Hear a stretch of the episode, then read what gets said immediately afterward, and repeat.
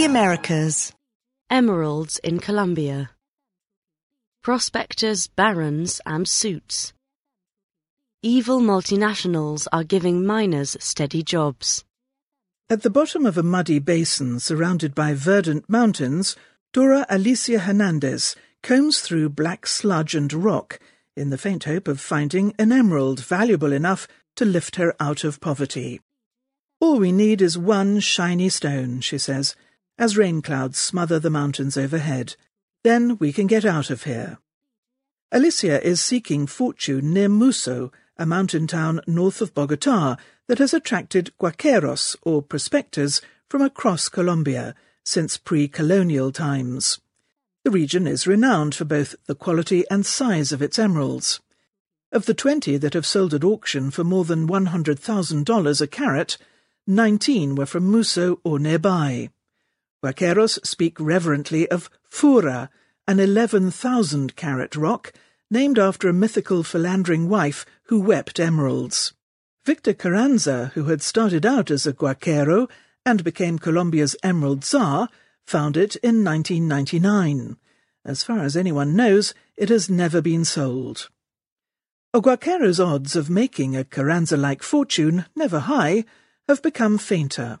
That is not because there are no other $100,000 a carat emeralds somewhere in the mountains near Muzo, but because the hunt is being taken over by multinational companies. They offer regular jobs rather than a tantalizing chance of riches. But not every guaquero can get one, and some prefer the thrill of the hunt to a paycheck. Before corporatization came chaos. Carranza employed his own army to fight rivals for control of the most productive mines in the Green Wars of the 1960s and 1980s. Perhaps 6,000 people died. We all lost family and friends, says William Nandar, the flamboyant director of Mina Real, a locally owned mine. The winners managed to legalize their claims. Drug traffickers tried to launder money through emerald mining, Mr. Nandar recalls, but they never made it past the private armies. Guaqueros found opportunities amid the turmoil, sifting waste extruded by the mines and panning for stones in the Itoco River. Those who worked for the mining barons had livelihoods that were barely more secure. Instead of wages, they were paid a cut of what they found. Things calmed down after the barons made peace in 1990, Mr. Nandar reminisces, while sitting beside an outdoor hot tub at his hilltop mansion. Then came the suits. Charles Burgess, an American, was the first to step out of a helicopter in 2009. He went into business with Carranza, set up a company called MTC, and brought in machinery to widen the mines, making them more productive. After Carranza died in 2013, MTC acquired his mines. Other foreign companies hoped to emulate MTC. In Coscuez, 15 kilometres, that's 10 miles from Muzo, a Dubai-based firm, Fura Gems, recently bought a mine from a Colombian businessman. Mina Real is seeking foreign backers. Miners employed by corporations work regular hours, and make at least the minimum wage of 781,242 pesos, that's $270 a month. Dina Luz Poveda earns nearly double that as a safety inspector in a mine that extends 1,000 metres into the side of a mountain.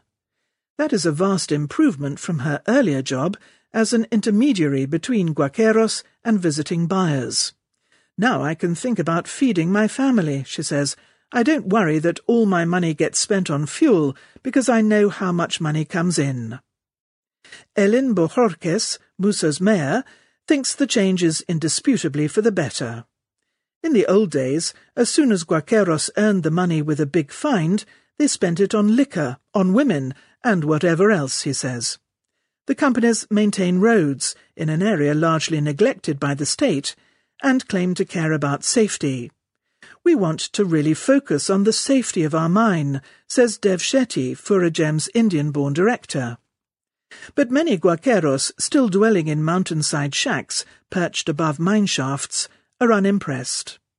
In part, that is because there are not enough jobs for all of them. MTC employs 800 people. Fura Gems says it has hired hundreds, but nearly 80% of Muzo's workforce, including Guaqueros, is without formal employment. Greener and cleaner than the Emerald Barons, the companies leave less behind for Guaqueros to sift through. Gallery mines bored into mountainsides have replaced open cast mines, which have been outlawed in Muzo.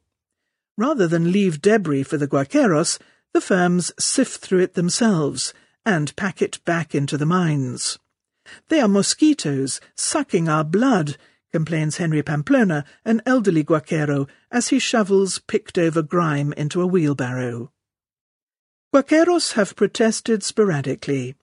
In 2013, more than a thousand started digging on MTC's land, Three died when some tunnels collapsed. A guaquero who calls himself caballo, or horse, wants at least to force mining firms to leave some rubble behind. He thinks organized protest can bring that about. We just need a leader who says the right things, he thinks. He is probably wrong. In Colombia's Emerald Hills, the day of the guaquero is over.